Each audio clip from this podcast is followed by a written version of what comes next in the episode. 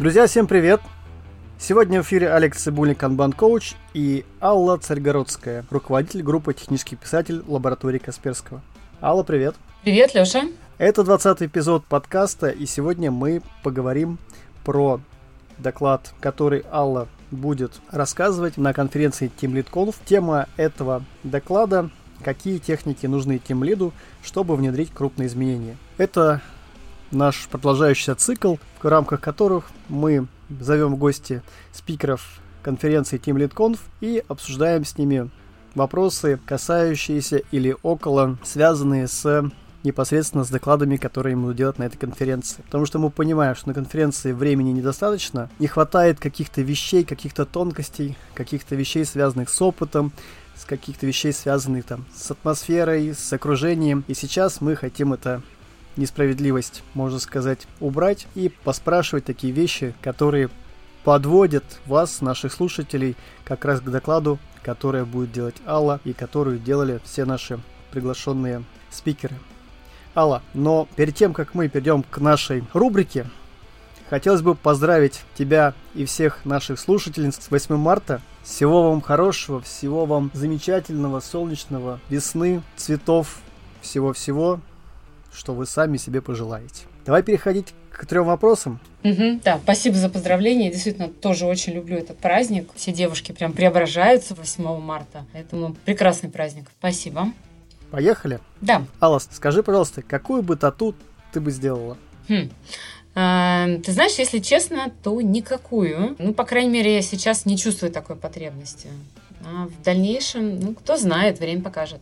Угу, спасибо. А второй вопрос. Что купила сегодня, если деньги не имели значения? О, прекрасный вопрос. Слушай, эм, яхту.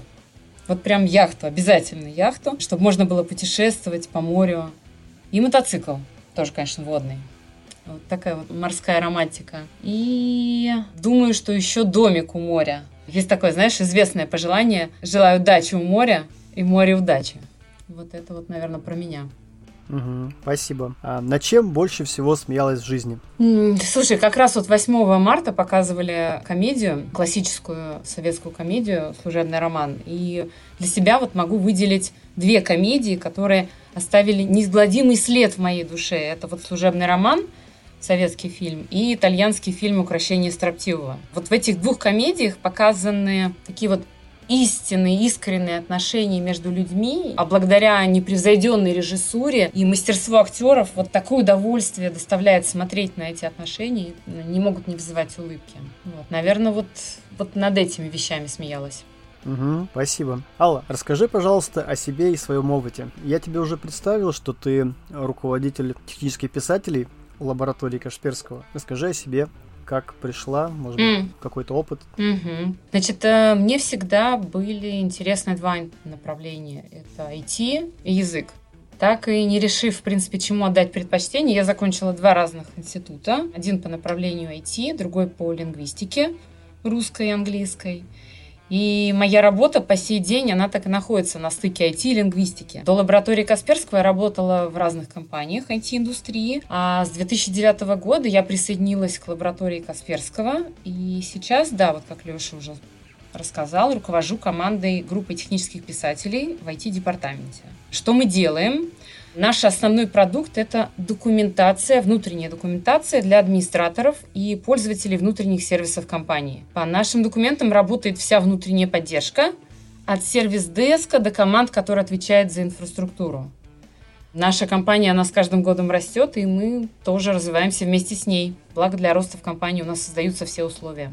Давай сейчас э, переходить немного к твоему докладу. А вот э, есть такое мнение, что в целом, условно говоря, технические писатели это главный, ну, как говорить, главный продукт, да, это непосредственно написание технической документации. А вот, может быть, мы сейчас э, подойдем, и ты, может быть, подойдешь нас к этой истории, именно к твоему докладу. А вот про твой доклад, какие техники нужны тем лиду, чтобы внедрить крупные изменения? Просто продолжая вопрос, вот эм, Возможно, я, конечно, ошибусь, но не хочу никого видеть, что техническая документация, она вот пишется условно говоря, Word и никак не развивается, а ты говоришь уже про крупные изменения. Расскажи, пожалуйста, вот какие, может быть, чуть-чуть затрагивая твои крупные изменения, и вот какие крупные изменения вы внедряли, как пришли к этим крупным изменениям, какие истоки этих крупных изменений? Угу. Леш, ты прям как э, в корень смотрел, потому что действительно, когда я пришла в компанию, ну, так как еще это документация внутренняя, мы придерживались принципа простоты, и для разработки документации, да, действительно использовали Microsoft Word, а в качестве системы контроля версий SharePoint. Мы эволюционным путем достаточно сильно прокачали наш Word и эм, оптимизировали его для наших потребностей. Но все равно вот этого всего было недостаточно. Как бы горячо и нежно мы не любили комфортный и уютно дружественный функционал вот этого Word. Он не отвечал потребностям нашей целевой аудитории. То есть у целевой аудитории была потребность быстрее вносить изменения в документы и публиковать эти изменения. Сейчас попробую немножечко предыстории рассказать. Объектом изменений был один большой документ. Соответственно, процесс у нас был построен таким образом. Приходил запрос на доработку, мы вносили изменения в документ, далее согласовывали со всеми заинтересованными лицами, после чего публиковали документ. Если же в процессе работы с документом к нам приходил новый запрос на доработку документа, то мы его не брали в работу. Мы как бы ставили его в очередь, и брали в работу только после того, как опубликовали документ. Почему мы так делали? Потому что если бы мы все брали и брали, и брали и брали, да, у нас никогда не было бы согласованной, опубликованной версии документа. Вот. А потребность вносить изменения, она была все больше и больше. Изменения в сервисах, они происходили все быстрее и быстрее. Уже появлялся DevOps. И заказчики хотели параллельно обновлять и согласовывать разные фрагменты документов. То есть уже наши пользователи ожидали от нас перемен. И мы это понимали. И таким образом у нас созрела потребность в изменениях. У нас э, новые технологии, они уже, ну, прям дышали нам в спину, а эволюционно, как я уже сказала, мы все, что могли, мы уже выжили из текущего функционала. Но при этом взять и вот так сходу революционно что-то поменять, я тебе хочу сказать, ну, это реально было непросто. Сильно непросто, потому что сложились уже какие-то процессы, есть уже привычка работать с текущим функционалом. Да, и очевидная трудоемкость миграции огромного объема документов. Поэтому вот такого рода изменения, когда нужно изменить работу команды да, и связанных команд, это не относится к операционным изменениям. И, как действительно я сказала, что простыми управленческими приемами такую задачу было не решить. Здесь у самого руководителя есть только верхнеуровневое видение, куда мы идем, ну и простыми постановкой задач, контролем и остальными управленческими навыками здесь уже не обойдешься. Для проведения вот такой трансформации и внедрения изменений нужен абсолютно другой подход. А потом, как мы почувствовали, да, что мы уже готовы к этим изменениям? Мы действительно начали ощущать себя некомфортно. Вот мы как команда, да, то есть и это ощущение, вот, что нам некомфортно, оно помогло нам сделать первый шаг, начать куда-то двигаться. Мы со своей стороны реально выкладывались на все 100 в своей работе. А наша работа уже на тот момент не удовлетворяла полностью целевую аудиторию. Ну, ты сам понимаешь, да, кому такое может понравиться. Вот. Проводили опросы, опрос целевой аудитории. И несколько лет подряд мы в результатах опроса получали такие результаты о, опять надо вычитывать вот эти 100 страниц, ну, условно 100 страниц, да, и, и это несмотря на то, что процессы на тот момент у нас уже были выстроены хорошо. Что мы делали? Вот как мы привлекали команду? Мы эти результаты опроса показывали команде, чтобы команда тоже заразилась вот этой идеей, что изменения нужны, что ну, так дальше жить невозможно. Вот так мы побудили команду к изменениям.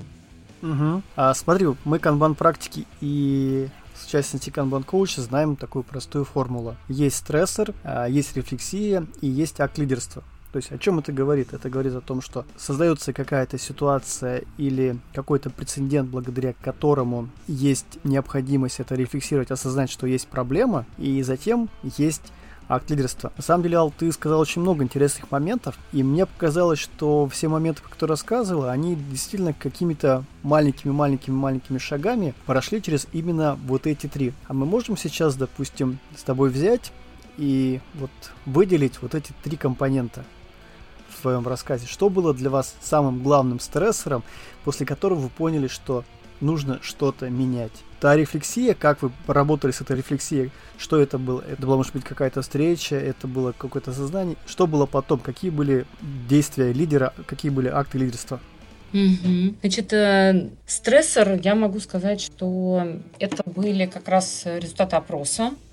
Плюс, э, ну, мы видели отношения команд, смежных команд нашей целевой аудитории, когда мы понимали, что в некоторых случаях ребята даже не хотят привлекать тех писателей, потому что понимают, что это будет э, долго да, угу. вот. Ну и, в принципе, вот э, такие ситуации, они накопились и, ну, достигли какой-то своей точки апогея. Поэтому ну, я могу сказать, что это был для нас э, неким стрессором, да, и сигналом к тому, что мы готовы действовать, да, мы уже готовы что-то изменить.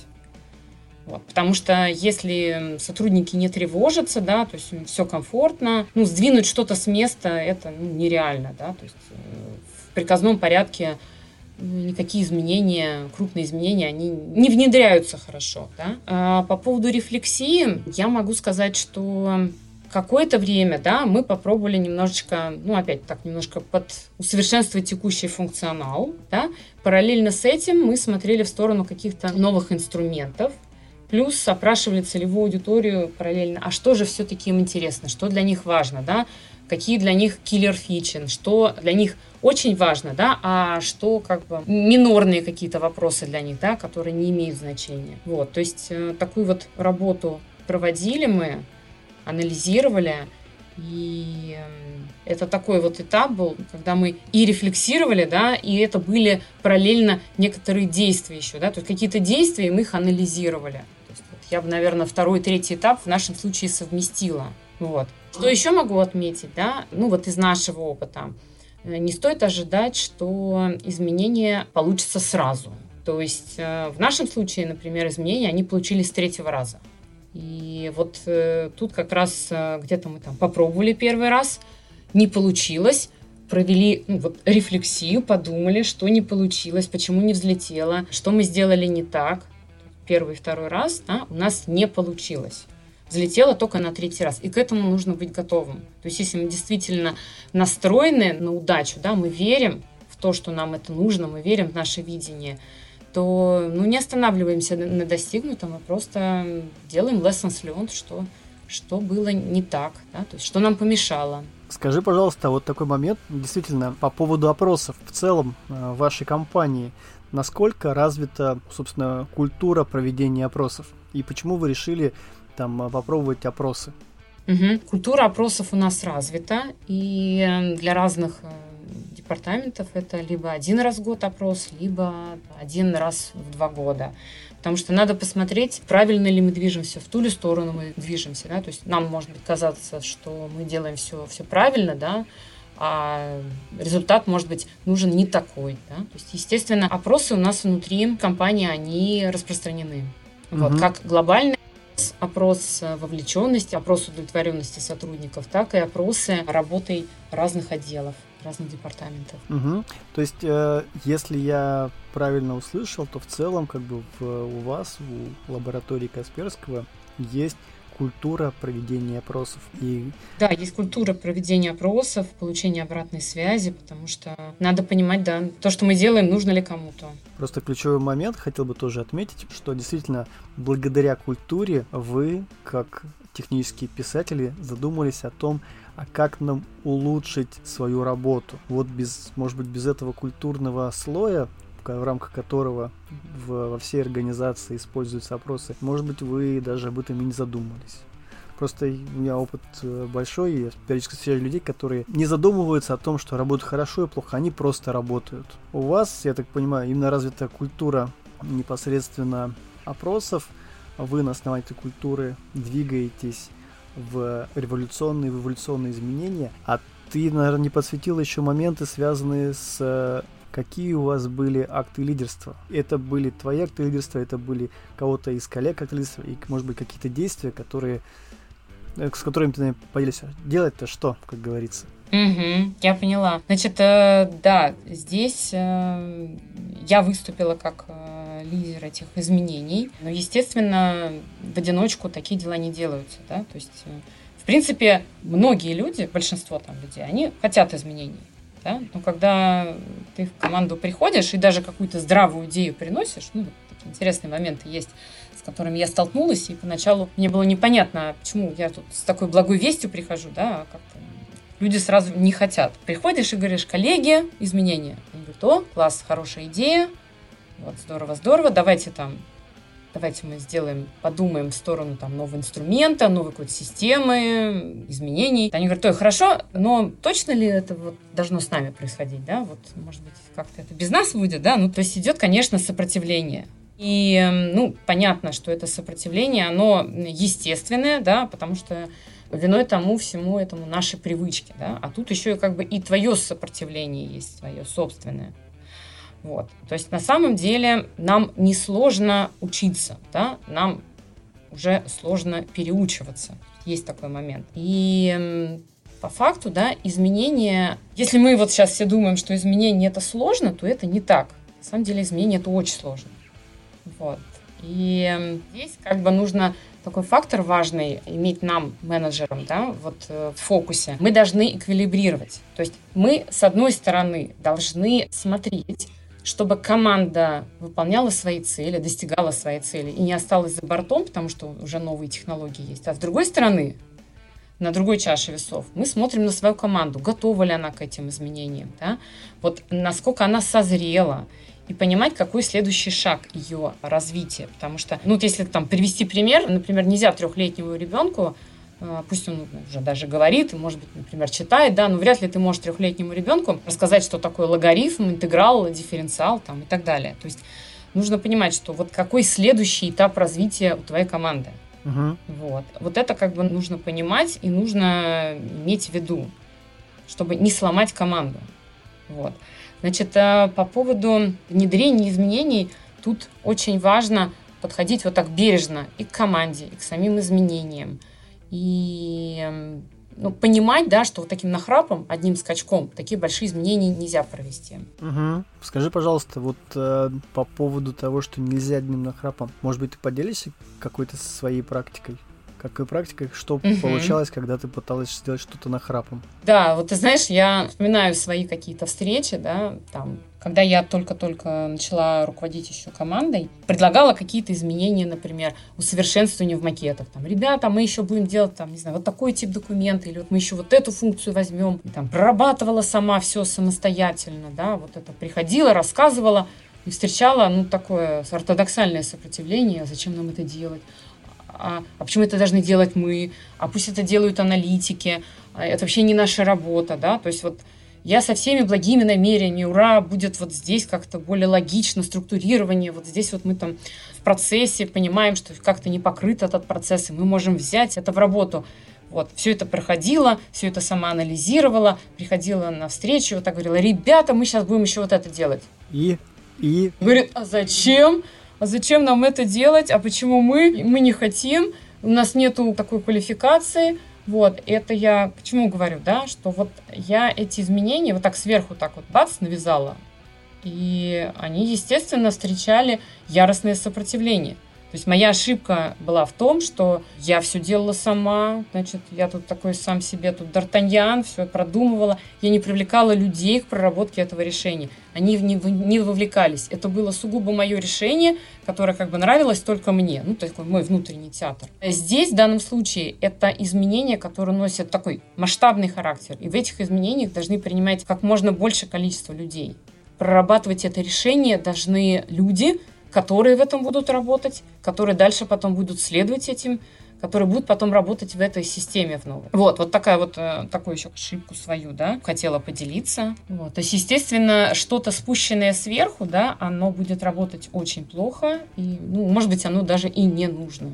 Угу. А скажи, пожалуйста, вот ты попробовала на храпом, поняла, что это не работает, и какие твои были действия? Тут, наверное, такой вопрос, немножко еще даже уточняющий. А вот, насколько я понимаю, ты только стала руководителем отдела. Я так понимаю, ты кого-то сменила на этом посту. А было ли какое-то необходимость того, чтобы доверие, там, социальный капитал с ребятами нужно было повышать? То есть было ли такой момент, что тебе, когда ты стал руководителем, денежка не доверяли, может быть? Нет, немножечко не так. Руководителем я стала после того, как была тем лидом, руководителем угу. группы. Поэтому авторитет в принципе был, да, то есть был, есть, я надеюсь, будет. Угу.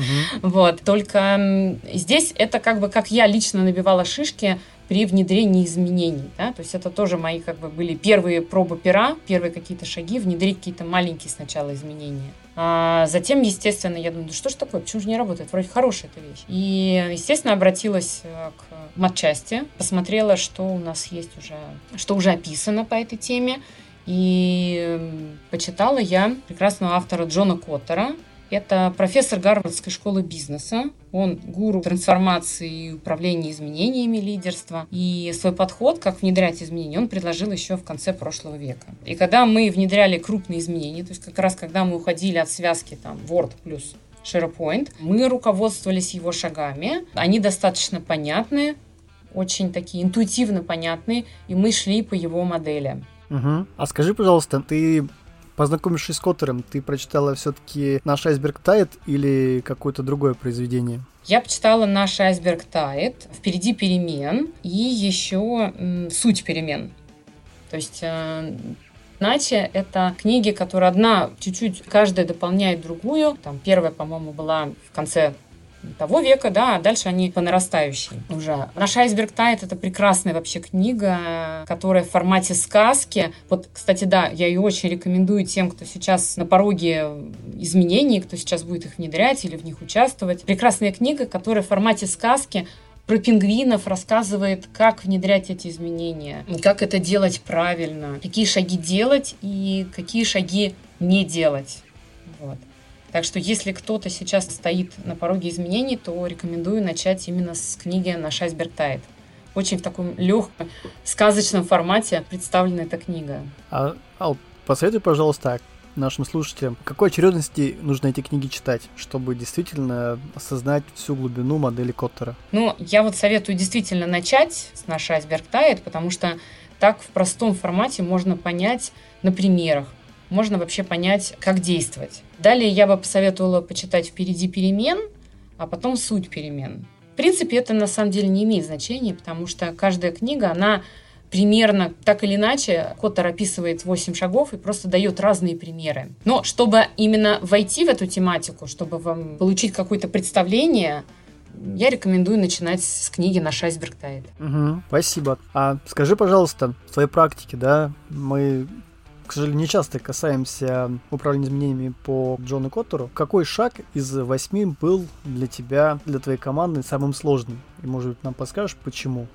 Самым сложным, я думаю, был шаг ближе к концу, потому что ну, последние там два шага, это получается такая ситуация, когда старое мы еще должны поддерживать, старую систему, а новая еще не полноценно работает. Это как раз седьмой шаг, когда мы должны расширять масштаб изменений. То есть это такая шаткая как бы ситуация, да, когда в принципе все еще может пойти назад. Система может еще откатиться. То есть когда мы, например, еще не полностью мигрировали данные не до конца, да, и ну, знаешь, мы как бы одной ногой стоим вот в новой системе, а другой в старой. То есть и по большей части нам иногда надо еще делать э, в двух системах изменения. Новое еще как бы не до конца работает. Старое, вот оно уже как бы доживает свое, но его все еще нужно поддерживать. И действительно вот в какой-то момент становится хуже.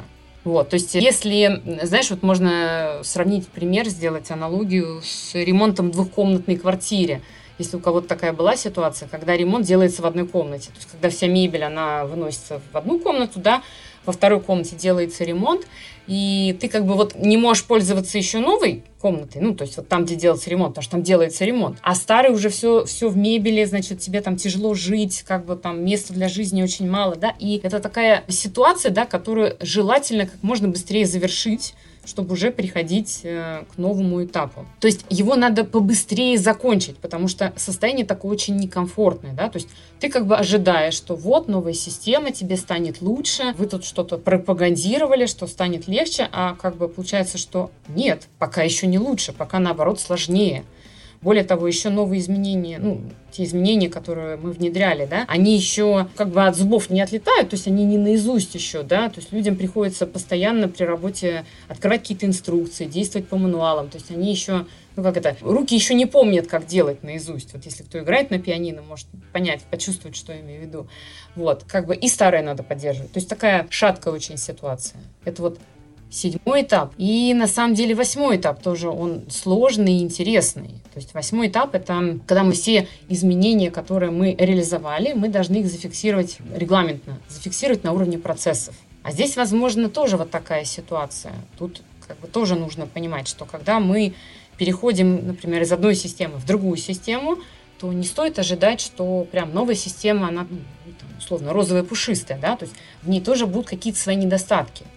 И то, что, например, у нас хорошо работало в старой системе, в новой системе, оно может, ну, как бы, либо работать хуже, либо эта функция, например, совсем может не быть.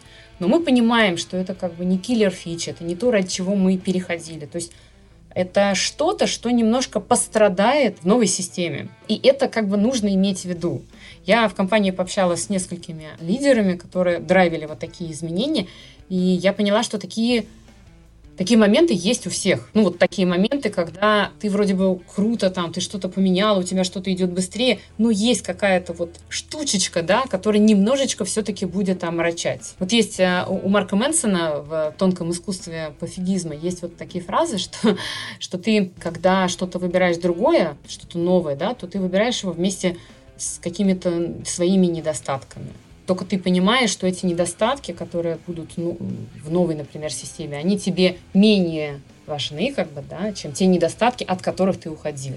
Как-то так для нас. Угу. Давай быстренько сейчас для всех слушателей напомню 8 шагов э, с примерами из книги. Я читал давно, поэтому, если что, поправление. Первое – это создать атмосферу безотлагательности когда один из пингвинов сказал, что наш ледник тает, и начал поднимать тревогу, понял, что с этим нужно что-то делать. А потом, насколько я помню, он сформировал команду, где был он, планировал, был пингвин атмосфера, был пингвин с идеями. По-моему, их было трое, если не ошибаюсь. По-моему, больше. А затем... По-моему, больше их было. Ну, то есть а, пингвины должны быть разные. В этой команде, пингвины, люди, да, они должны быть разные. Кто-то там думает, профессор, кто-то общается с людьми, такой коммуникатор, кто-то их как бы примеряет как-то, да. Угу. Вот. То есть в команде амбассадоров, проводников изменений должны быть разные люди, которые там разные задачи будут решать, да? по-разному двигать. Да-да, угу. и это все команда реформаторов, да, действительно, люди должны быть разные, с разным видением, из разных отделов, с разным пониманием, потому что действительно делает на все наши изменения интереснее. Потом, насколько я помню, требуется... Извини, я можно добавлю да. еще вот здесь? Я очень хотела бы отметить, что смотри, так как эти люди, они разные, да, то здесь очень важно уделить внимание тому, что чтобы это не была, знаешь, как сборная игроков.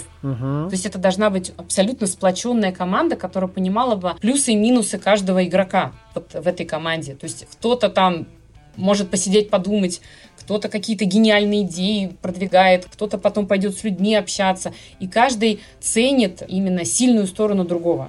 Вот вот это добавить хотела. Угу, спасибо. А следующим шагом, это шаг номер три, создать видение, то есть для чего мы делаем, создать образ желаемого будущего, цели, почему мы должны это делать. Четвертым шагом это пропагандировать новое видение, всем доносить, всем рассказывать, всех убеждать. Потом э, помогай, по-моему, создать условия. Угу. Предоставлять возможность и устранить препятствия. То есть, если это переводить на нашу рабочую атмосферу, да, на нашу культуру, то это предоставить какой-то тренинг людям, которые нуждаются в какой-то, ну, прокачать навыки. Далее это, например, договориться с каким-то смежным отделом о том, чтобы смежный отдел выделил какие-то ресурсы. Это такая из позитивного да? но есть еще момент, связанный с устранением препятствий. Угу. Да-да, все верно. По следующим шагом, шестым шагом, это спланировать и достичь ближайших результатов. То есть, если у нас есть какой-то план, который все подтвердили, все опробовали, мы уже начинаем его потихоньку реализовывать. И это тоже важный шаг, чтобы все увидели, что план начинает воплощаться в жизнь. А затем на седьмом этапе как раз ты рассказывал, ну, наверное, я бы сказал бы закрепить действие, расширить преобразование, так сказать. То есть как раз о чем ты рассказывала, что мы уже начинаем уже потихоньку-потихоньку использовать новую систему, но старой мы еще не отказываемся, и мы потихоньку закрепляем достижения, расширяем, расширяем с новыми функционалами, с новыми фичами, с новыми там работами. Мы потихоньку переходим. И потом закрепить новые подходы. Получается формализовать правила, формализовать поведение, и все уже начинают работать по-новому. Все ли верно? Ничего не упустил. Да, все верно. В разных книгах Коттера, ну, наверное, связи с тем, что разные переводчики по-разному названы шаги, но основная идея, да, именно в этом. И идея в том, что здесь важно не пропускать эти этапы. Некоторые можно как бы совмещать, например, ну, делать одновременно несколько, да, но полностью, например, перейти сразу на пятый этап, пропустив все остальные, да, то есть вот завтра внедряется новая система. Вот, и люди абсолютно не готовы ко всему этому, да, то есть идет, конечно, яростное сопротивление. То есть идея в том, чтобы планомерно, постепенно готовить людей к этим изменениям. Вот, вот это хотел бы добавить. Угу, да, спасибо. И хотелось бы, наверное, сказать, что это некие революционные изменения, а мы, как канбан-коучи, все-таки за революционные изменения. Давай переходи дальше. Скажи, пожалуйста, вот э, возвращаясь к твоему докладу, какими еще инструментами ты готова поделиться со слушателями, которые придут на конференцию Team Lead Conf? Угу. Значит, э, я пройдусь в своем докладе по модели Коттера. Я расскажу, что делал Коттер и что на каждом этапе делали мы. На что уделю... Алла, извини, но спойлер, седьмой, восьмой этап мы уже немного рассказали. Рассказали. Ну, да, есть такое. Значит, э, чему я уделю отдельное внимание, да, это коммуникация. Это коммуникации по поводу внедрения изменений, коммуникации с нашей целевой аудиторией, которая пользуется нашим продуктом. Насколько любой шаг, который мы делали, мы согласовывали с целевой аудиторией. Значит, э, при внедрении изменений мы работали волнами. У нас большой объем документации, чтобы ее полностью перенести. Мы не могли вот так просто взять, остановить нашу работу на полгода, да, и, и как бы взять и переносить, только мигрировать документы в новую систему. Соответственно, мы договаривались с каждой командой, как им будет удобно, чтобы мы проводили изменения. Кому-то было удобно, одной команде, например, было удобно фриз да, окей, мы, значит, именно с этой командой мы договаривались на фриз. Это был там фриз на один месяц, на один-два месяца. И мы действительно прям остановили работу по вот такого рода документам и прям вот бросили все свои ресурсы на то, чтобы максимально быстро мигрировать данные из одной системы в другую. Да? То есть с какими-то командами мы договаривались работать волнами, то есть э, договаривались о том, какие документы мы мигрируем, в какие сроки. И эта договоренность очень важна, потому что здесь не стоит уменьшать вот важность информирования команд, потому что мы делаем продукт не для себя, да, мы делаем продукт для людей, которым пользуются. И поэтому, когда они информированы о том, что происходит, когда это будет, в какие сроки они получат результат и какой результат они получат, это очень важно. Я могу сказать, что такой подход, он э, прям очень важен. Значит, э, сталкивалась э, на своей практике с изменениями которые проводили на нас, да, то есть мы являлись пользователями системы, да, и когда мы, например, узнавали о изменениях по факту, когда мы сами заходим в систему и понимаем, что бац, а у нас что-то поменялось, а мы как бы не обучались, нам, нам как бы ничего не сказали, у нас что-то поменялось, мы вообще не в курсе, что у нас что-то поменяется, вот, то сейчас я понимаю, что вот то, как работали мы, то, как подходили мы к этому вопросу. Может быть, мы немножечко так слегка всех достали своим информингом, да, но лучше в данном случае сделать немножечко пере, чем не, да. Угу, спасибо. Возвращаемся к твоему докладу. Хотел бы еще задать такой вопрос. Представим, что ты, Алла, являешься молодым руководителем и приходишь на конференцию Team Lead Conf, чтобы услышать доклад Аллы Царьгородской. Вот что ты, как молодой руководитель, услышишь на докладе Аллы Царьгородской? Я услышу живой опыт, практики, что получилось, что не получилось, где команда реально допустила какую-то ошибку. Это прям очень интересно, потому что не бывает все гладко. И вот как раз послушать про чужие ошибки мне, как молодому специалисту, было бы интересно, потому что, да, я получу какую-то наводку, какую книгу почитать, но это все равно теория. Любая теория, она все равно должна быть применена на практике. Я понимаю, что я как молодой специалист, когда я пойду и буду сама внедрять изменения, то у меня тоже будут ошибки, естественно. Но они, правда, другие будут ошибки. Вот. Я уже не допущу тех ошибок, которые допустила Алла Цельгородская, рассказав вот в своем докладе.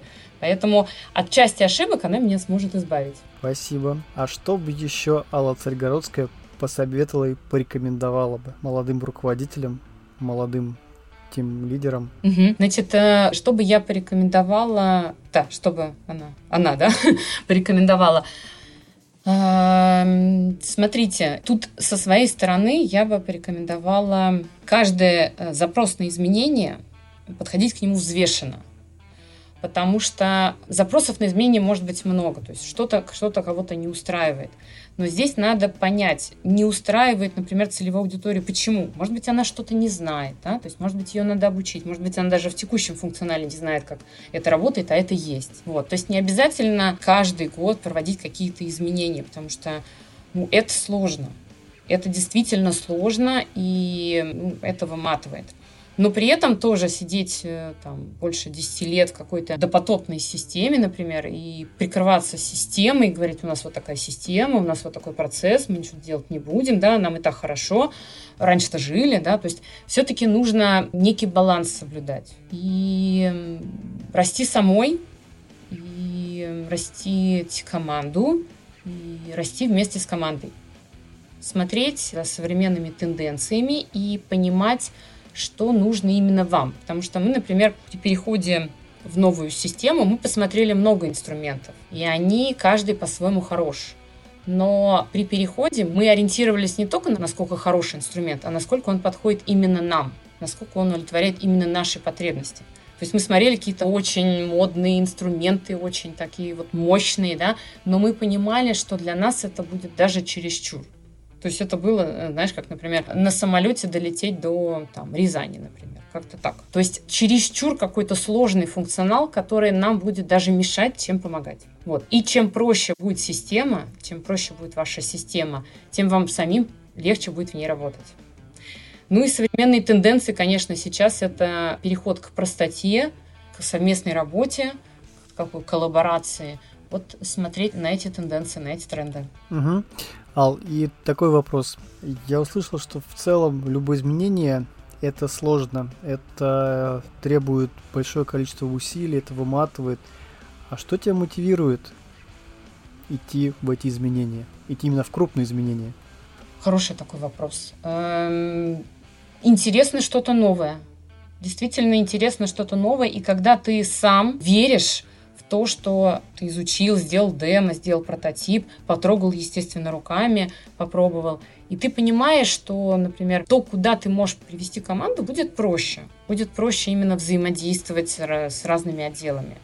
И вот это понимание, что командам станет проще, как бы что не будут выстраиваться какие-то дополнительные барьеры, препятствия, именно вот это мотивирует. Спасибо. Давай, наверное, подведем итоги.